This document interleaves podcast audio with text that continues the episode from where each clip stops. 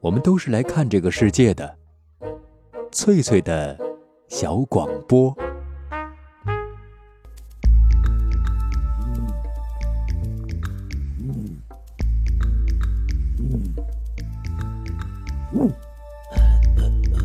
寻访华夏文明，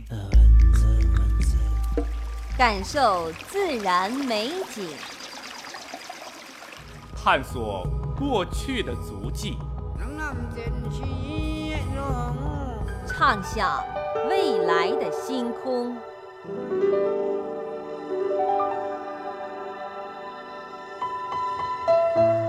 在南海，在兴安岭，在富庶的苏州城，一瞬间跨越万水千山，神州任我行。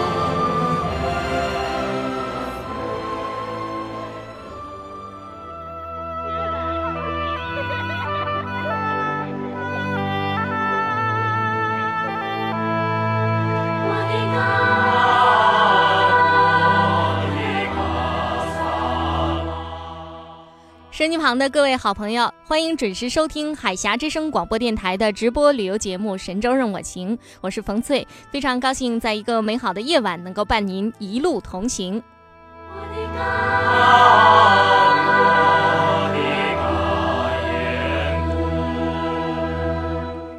在上期节目当中，啊，我给朋友们介绍了山西大同的上下华严寺，我们初步领略了大同的佛教文化。在这里，我想把我曾经去到的山西和云南做一个比较。云南是一个少数民族聚居的地方，那里的文化呈现一种多元化并存的状态。而山西北部地区因为地处中原汉民族和北方游牧民族交界地带，所以也形成了文化的多元性。比如说，在大同可以感受到当地特有的农耕文化、铁骑文化，还有佛教文化。在今后的节目当中，冯翠将一一为您介绍。山西大同还有一处著名的佛教文化圣地，那就是被联合国教科文组织评为世界文化遗产的云冈石窟。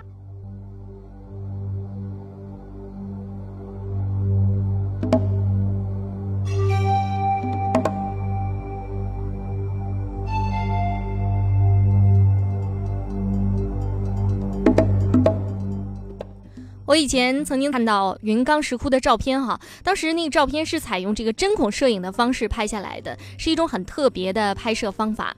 那么一般的摄影，其快门速度只有百分之一秒，甚至更短，而针孔摄影需要十几分钟，甚至几天的时间。这么长的曝光时间里面，光影明暗变换，再加上针孔摄影啊，视角很广。景深极大，所以照出来的照片有一种奇特的质感，异常柔美，给人一种梦境般的感觉。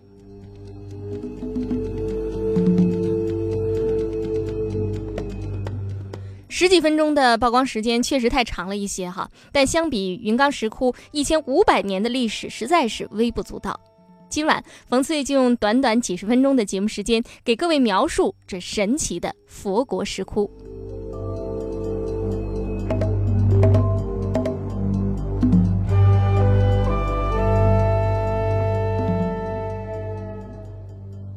声音旁的各位好朋友，我是冯翠，现在是下午的三点半左右啊。我们现在来到的就是大同的云冈石窟哈。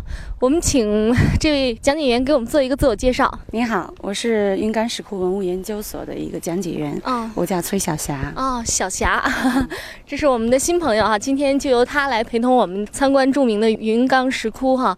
那我们这个云冈石窟离大同市大概有多远？呃，云冈石窟呢，它是在大同城西十六公里处的这个，对，汽车半个小时就到了哈。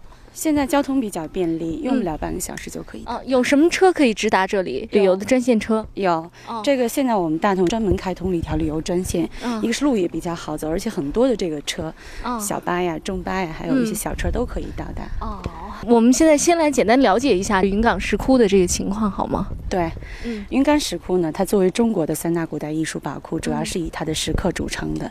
也就是一般情况下来到云冈石窟看到所有的佛像，它都是在山体的内部作为连体开凿凿出来的。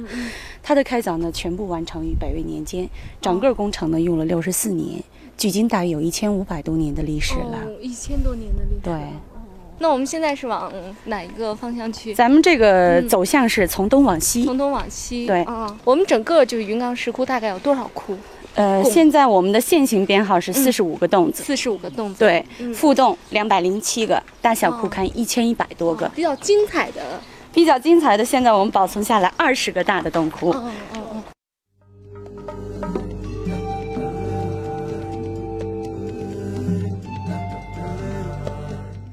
收机旁的各位好朋友，前面讲解员小霞给我们简单介绍了一下云冈石窟所在的具体位置。云冈石窟是在大同市城西十六公里的五洲山南麓，依山面水。它是我所见到的第二座石窟。以前曾经在河南洛阳欣赏著名的龙门石窟，当时坐在罗舍那大佛脚下的石阶上，照了一张很珍贵的相片。这张相片仍然保存在我的影集当中。当我来到山西大同的时候，我才了解到，原来云冈石窟和龙门石窟有着密不可分的关联。有关这一点，我们稍后再说。那么接下来，我们还是先了解一下，到底什么叫石窟。我们到了石窟寺里，无论在这个石窟寺里，它产生的是壁画也好、泥塑也好、石刻也好，石窟寺就是依山而建。哦，好多专家们给他后来下了一个比较容易理解的定义啊。他说，依靠河畔山崖开凿起来的佛教寺庙。就成为石窟啊！对，依靠河畔山崖修建的寺庙。这前面应该是有河的。对，最早的时候，最早的时候，在这个云冈石窟的前方有一条大型的五洲川水。嗯。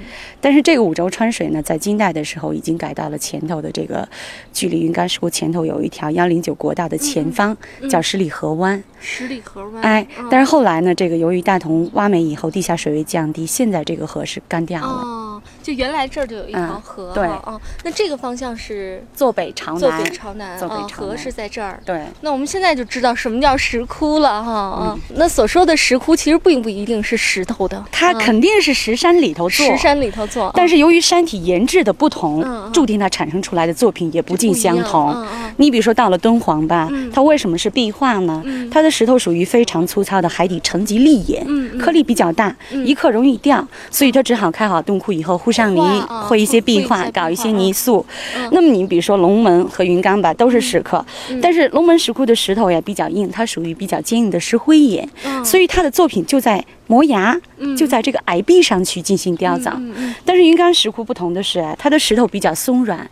从地质情况来看，它属于侏罗纪时期的一种海底沉积岩，容易做，也容易风化，所以他的作品主题内容都是在洞窟的里边。先开凿一个洞窟，然后然后进去做去做造像。对。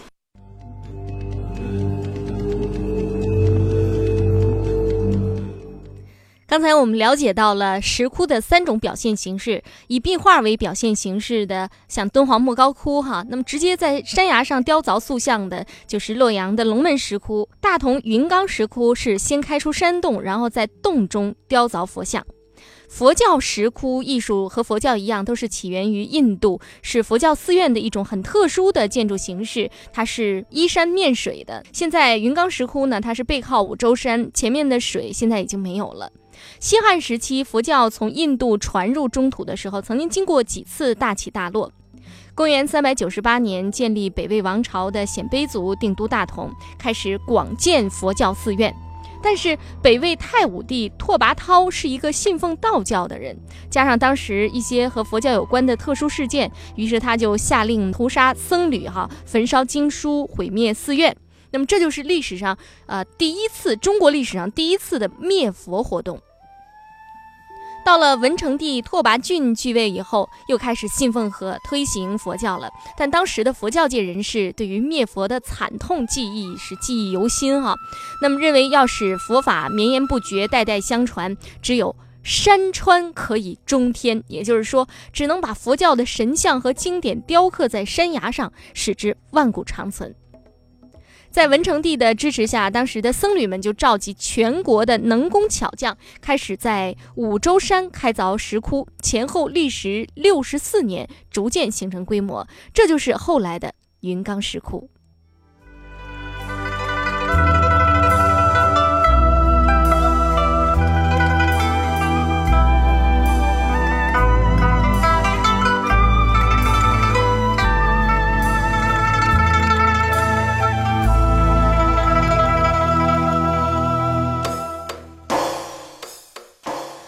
石窟艺术完全是一种视觉艺术，所以在制作这期节目之前，冯思一直在想怎样把它们介绍给大家呢？那我们从山西大同也带回了一些有关啊云冈石窟的照片，欢迎朋友们积极参与周日神州让我行节目的热线问答。我想给所有参与节目的朋友们哈寄上一份图片，以便让您对大同的石窟造像艺术有一个很直观的认识。下面我们还是回到这个参观过程中来，通过第六窟的参观过程来了解一下石窟在开凿过程中的技术细节。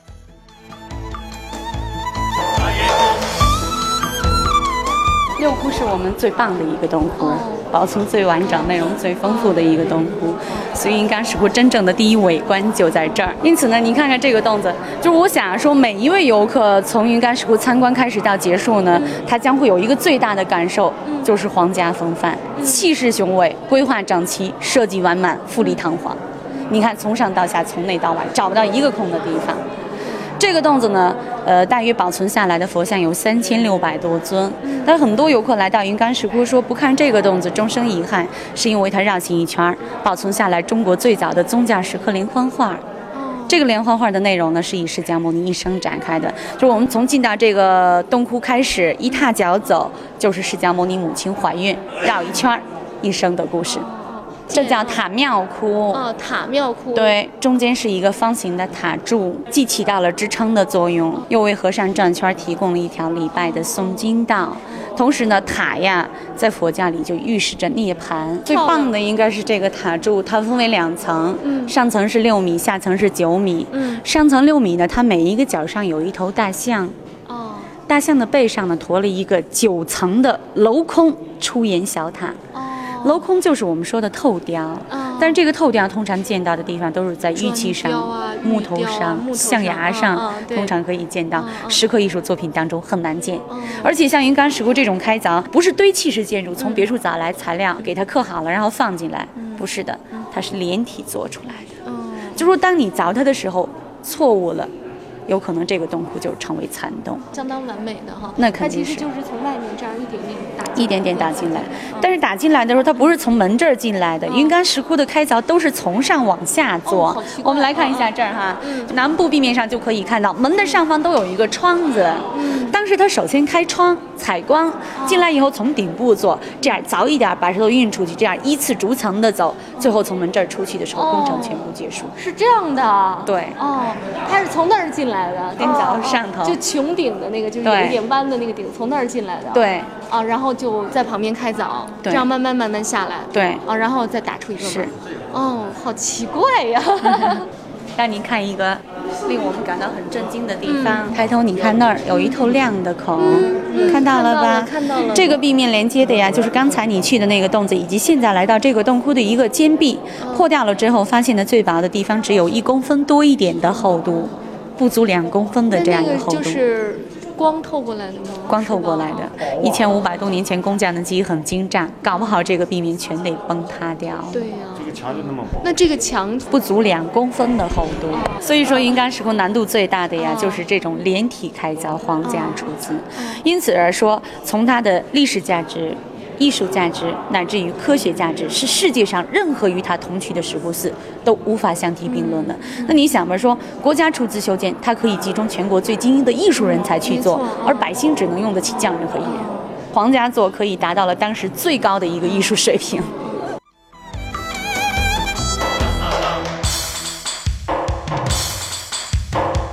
手机旁的各位好朋友，刚才我们听讲解员小霞给我们简单介绍了一下第六窟啊，也就是塔庙窟的开凿过程。它叫塔庙窟，主要是因为中间有一个塔状的柱子那么塔庙窟的来历就是这样的，走进去呢，你会看到整个的地面是方形的，然后中间有一个高达十五米的方塔柱，直达圆形的穹顶。不管是塔柱还是周围的墙壁，都雕满了大大小小的佛像，是层层叠叠，气势恢宏。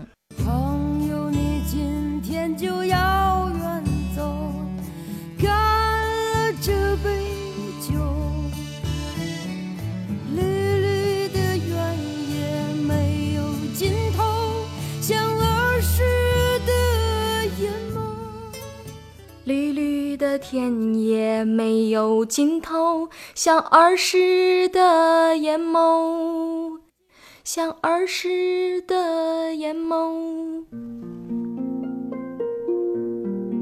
当匆匆的脚步流逝了你的灵感，当繁忙的工作凝滞了你的笑容，你需要阳光、森林、异域。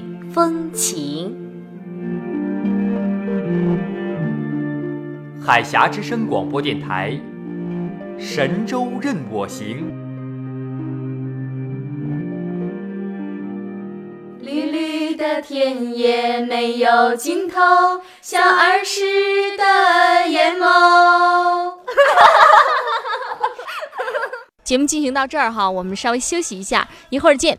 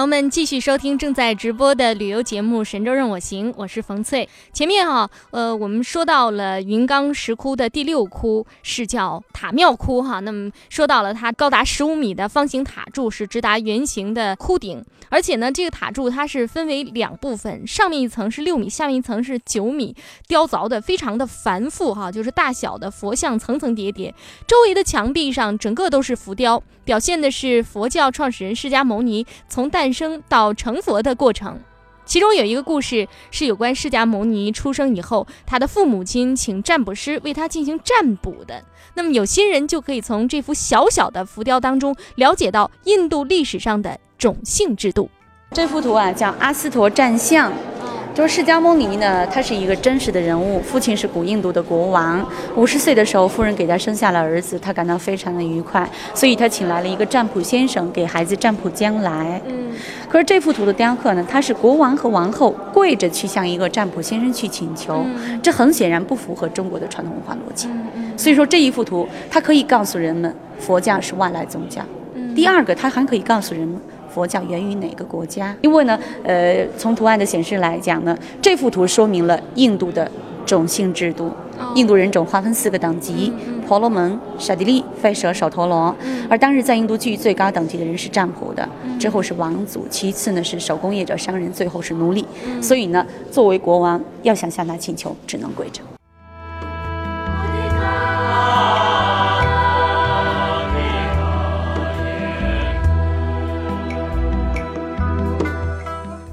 前面我们说到了云冈石窟的开凿过程，它是北魏时期的皇家行为，因此在规模和内容上都显得十分恢宏。尽管前后只用了六十多年的时间就形成了规模，但是我们仍然可以看到啊佛像在雕凿过程中啊风格是有变化的。早期的佛像是在北魏文成帝的主持下这个完成的，啊，造像是肩宽体壮、深目高鼻，哈，这个眼睛往里陷，鼻子都是非常高的，而且鼻子都是方形的。不论是面庞、服饰，都和印度和中亚地区的佛像有异曲同工之妙。在雕凿手法上，采用的是一种平直的刀法，注重造型的大体结构，具有深厚淳朴的西域情调。中期的雕刻是在公元四百六十五年到四百九十四年三十多年时间，这一时期雕刻就开始分为上下两层左右分段了。那除了原来的主要的三世佛，像其他的一些形象，文殊菩萨呀、多宝佛、交角弥勒哈，交角弥勒就是两只脚交错在一起的一个弥勒佛，还有供养人等等，这样大量的形象都出现了。在继承原有的西域风格基础上，结合了中原地区的艺术特色，比如说受到了秋瓷哈，就是新疆那个地方，还有甘肃敦煌哈，原来叫凉州这些地方的艺术特色的影响，造像的面部丰瘦适宜，表现的温厚恬静的一个状态，具有复杂多变的特色。从公元四百九十四年到五百二十四年这些年间的雕刻呢，就基本上都汉化了。佛像的面型还是比较清瘦的，这个肩部从原来的平肩变成了削肩，服装也从原来的好像很轻薄的质料啊，就露着右肩的袒右衽的那种样子，变成了宽袍大袖，有点像这个士大夫的衣服了。雕刻刀法从早中期的平直刀法向一种圆熟刀法过渡，这一阶段是中国啊石窟艺术民族化进程中的一个重要的转折点。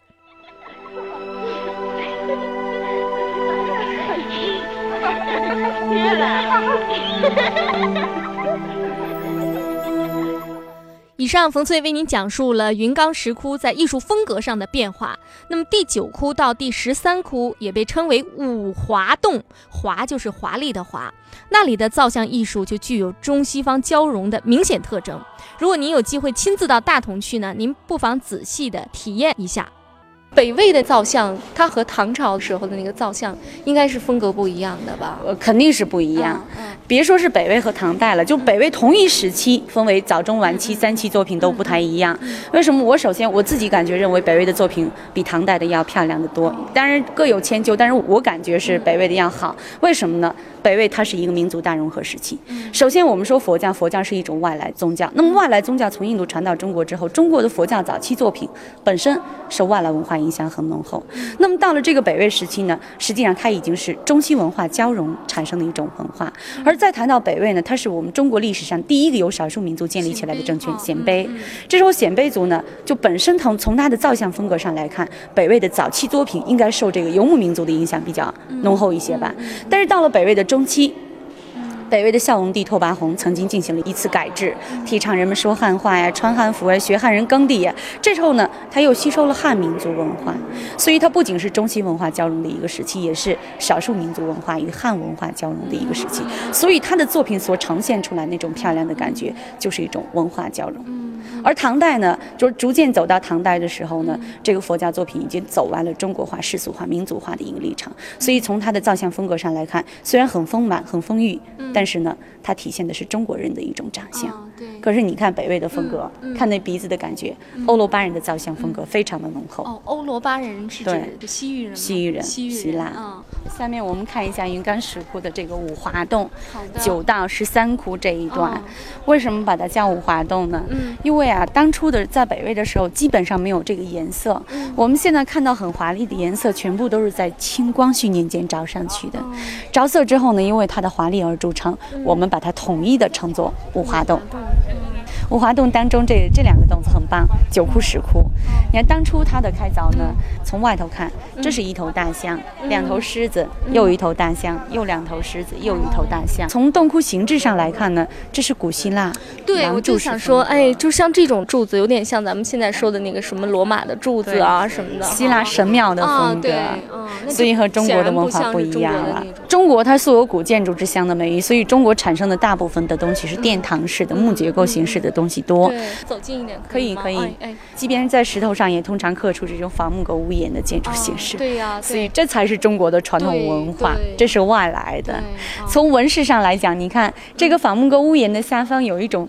这种卷草的这种形式的纹饰，波斯的忍冬纹啊，忍冬纹，嗯嗯嗯。但是上头呢，你看中国我们出现的经常是那种勾栏纹的形式比较多，像我们现在砌的那个砖一样，那个勾出来那个纹，就中国的一种传统纹饰。哦，它肯定是和西方的这个文化有一个交融的过程，才会有这种的柱子出现，才会有波斯的纹纹饰哈。哦哦，可能是通过丝绸之路吧。就说佛教本身它是从丝绸之路沿线而过到。的这个地方，所以很大程度上，它沿线的这些文化随之带到了中国。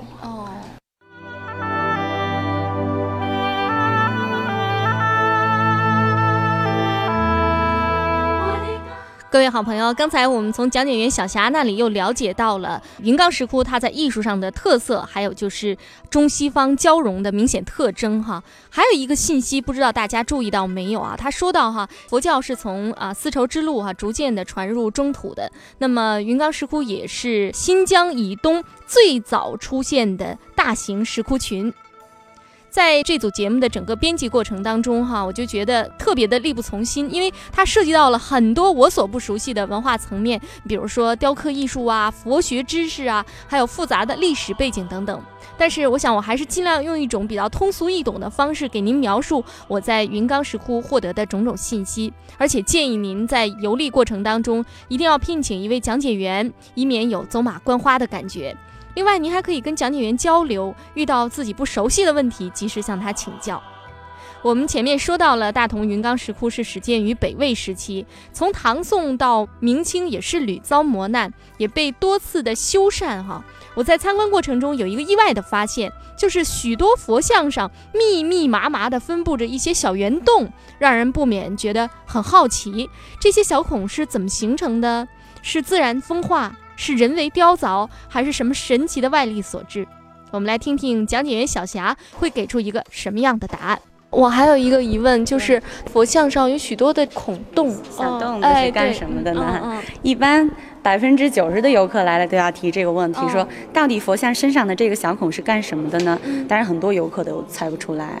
我们曾经也在正大综艺中做过一期节目，说到底它是干什么的呢？但是所有的观众对它也没有一个正确的解释。哎，实际上非常的简单，它这个呢就是清朝在包泥的时候，由于泥皮太厚了粘不上去，所以打一孔，然后在里头塞进木楔子，这样互相缠上草和麻绳儿，以便于使泥粘得更加的牢固一些。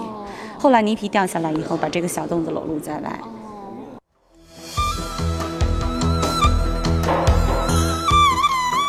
听到这样的解释，各位听友是不是觉得有一些意外哈？清朝顺治八年的时候，云冈寺院被重新修建起来了。那么这本来是一件好事哈，但是清朝时期的一些重建者啊，在原本清秀的佛像外表给它涂上了厚厚的泥，然后再刷上金粉，刷上艳丽的颜色哈。可以想见，当时被重新修建过的这个石窟，绝对是一派欣欣向荣的景象。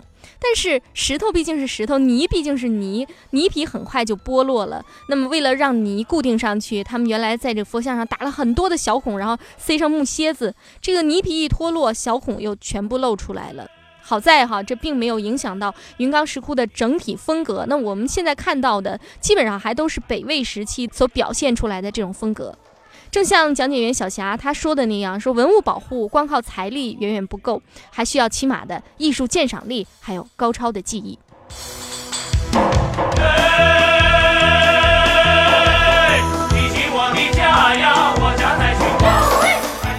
由于云冈石窟东西绵延一公里，占地面积是四十万平方米，所以游客再多也不会显得拥挤。在云冈石窟，我遇到了来自世界各地的这个游客哈，比如说韩国的、日本的，那么也有中国，你像北京的、河北的、山西不同地方的朋友。嗯，下面呢，我想我们来听一听这个台湾高雄的游客和大同本地人他们对云冈石窟不同的体会。对不起，打搅一下啊，你们是组团过来玩？对对对。哦，都到了什么地方？到还有什么？哈达尔长城，长城，那个呼和浩特，然后上那个蒙古高原，蒙古高原，哦，哦，行程安排的是这么满啊！这是第一次来大同吗？对呀。你觉得整个的这个石窟怎么样？给你什么样的感受？来了之后跟之前看书觉得。很高兴有来这一趟，他他的那个功夫非常的了得，就是在一千多年前就有这样子的功夫，非常的不得了。那你们准备在大同待多长时间呢？那一个礼拜哦，整个都在山西。山西，嗯，我们就明天要下那个宜州。宜州是念宜吧？竖心旁那个。忻州貂蝉的故乡。美女貂蝉的那个故乡。啊，然后呢？下太原，太原到对啊，到那个平遥古城。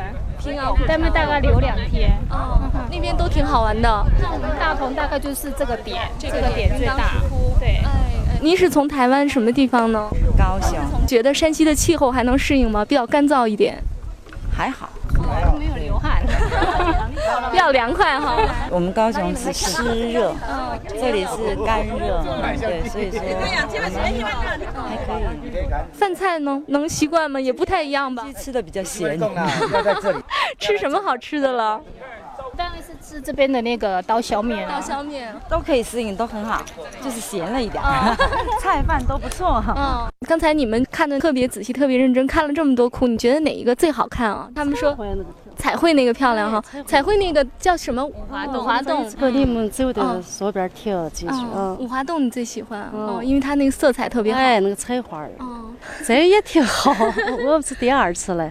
你是哪的？我从福建来，我专门过来采访的。嗯嗯。你是学生？啊，学生是？不是，我是一家电台的记者。哦。你们是第二次来了？我们当地人，我们是本地。嗯，本地人，大同人是吗？大同人。作为大同本地人，肯定对这个特别有感情吧？说这第二次来嘛，也十来年前以前，十来年前。来过一次，就是现在的环境好了。刚才我们一块儿听了一下来自台湾高雄的游客，还有大同的游客，他们对啊云冈石窟的一个印象啊。那么刚才前面听到的就是这个地地道道的大同话哈，不知道大家听清楚没有哈？他问到我说：“你你是学生？你是学生哈？”我说：“不是。”那么后来又跟他交流，他说：“呃，这些年呢，这个云冈石窟附近的环境是越变越好了。”在节目一开始，冯翠曾经提到，哈，云冈石窟和龙门石窟有着密不可分的联系关联，他们之间到底有着什么样的神秘关联呢？那在节目的最后，就让我们揭开谜底吧。看一下这个洞窟，嗯，这个洞子呀，可以说从保存情况来看非常的不错，但是唯一的感觉就是有一些凌乱。您看，没有统一规划，就乱七八糟把这个洞窟做起来了。就说从云冈石窟来讲，我们一再的强调它是国家出资修建，但是国家之所以给这儿出资来修建这个石窟寺，关键有一非常重要的因素呢。大同是北魏的都城，但是叫平城。那么这个北魏从建都到灭亡呢，大约是一百四十八年的历史，在大同。统定都了九十七年，所以当时这个地方作为北中国的一个政治、文化、经济、宗教、军事的中心，有能力、有精力、也有财力出资去修建它。但是修到这个洞窟的时候，时间已经到了公元的四百九十四年了。北魏的孝文帝拓跋宏为了加速他的汉化政策，强行把都城从这儿迁到了洛阳。那么随着这种经济中心的转移，人和财呢全部带到洛阳去造了龙门石窟，这就割下来没有完工。哦。皇帝走了，大规模的工程马上就停止了。可是小规模的工程依然在继续啊，老百姓就进来了，有钱修个大的，没钱修个小的，把这个洞窟补齐了。这样的，对。所以这个动作非常重要，因为它第一说明了北魏的迁都，第二证明了河南洛阳的龙门石窟是这儿的一个继续姊妹篇。但北魏到那个地方不久之后就衰败了，所以龙门石窟它主要的作品是隋唐的作品。隋唐的作品，对，哦，像什么卢舍那大佛呀，都是唐朝的。唐朝的。北魏的时期就已经开始修建了。对，只不过就是到那个地方刚刚修了不长时间以后，北魏就衰败了，分裂成东魏、西魏搞了一些，北齐、北周搞了一些，可是主要还是隋唐。隋唐的时期。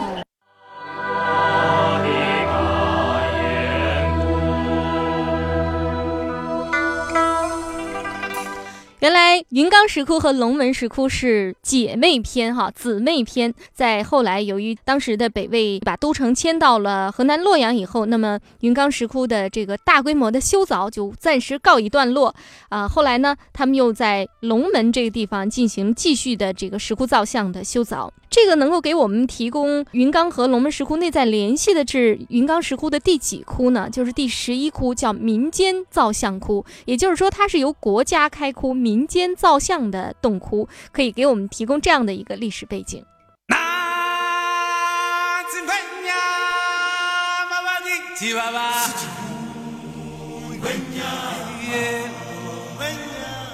读万卷书。行万里路，奇妙经历尽在神州任我行。是祝福，爸爸，海爸爸，是祝福。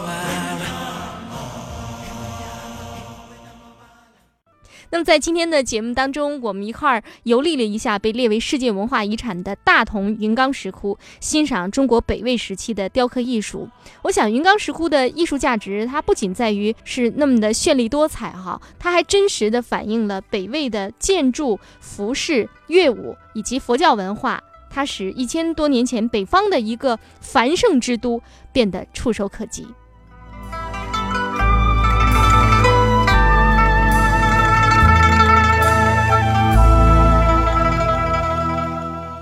今天的节目到这儿就要结束了，我是冯翠，祝您一路平安，我们明天见。